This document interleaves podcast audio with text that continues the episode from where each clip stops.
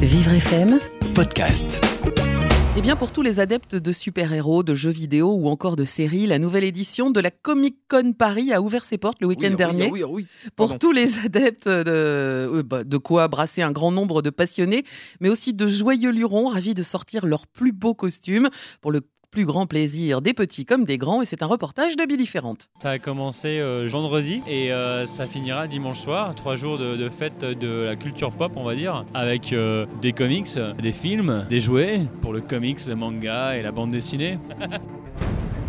C'est un gros rendez-vous de geek entre guillemets, et j'en suis un, donc moi ça me fait plaisir de voir les gens kiffer, c'est super convivial et donc du coup euh, c'est franchement une, une bonne édition de la Comic Con cette année je trouve. Pour une journée entière, 17 euros. euh, C'est exceptionnel. Vraiment, je, je trouve ça hallucinant. Déjà, le nombre de stands, le nombre de gens, et même tout ce qui peut être proposé. tout ce qui est aussi euh, conférences, interviews, les dessinateurs. Ne l'oublie pas, un grand pouvoir implique de grandes responsabilités. Vous êtes venu pourquoi aujourd'hui Alors principalement pour les comics.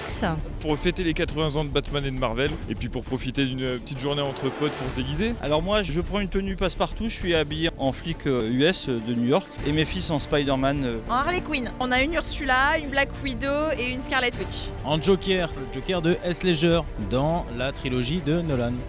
Why so serious? je suis venu essentiellement pour Amy Aker, qui jouait dans Angel. J'ai fait la dédicace et la photo. Tous les auteurs et dessinateurs de comics qui sont en dédicace. Donc, euh, Tom Taylor, Bruno Redondo et Daniel Sampere. Que des dédicaces, beaucoup de dédicaces. Euh, là, on s'est fait faire un dessin par euh, Julien Hugo Narbert. Nous, on a fait d'abord la projection de Pennyworth du premier épisode de la série. Après, on est allé à la conférence euh, sur Injustice. Vous voulez voir euh, les jeux vidéo et les séries Stranger Things, euh, The Walking Dead, euh, Zombieland, enfin tout ça. Bah pour voir les super-héros. Moi, c'est Thor. Iron Man, il est quand même badass. Les X-Men, les X-Men ils sont magnifiques. Flash. Captain America. Moi, je suis plus à fond sur Batman. Mais nom de Dieu, qui es-tu?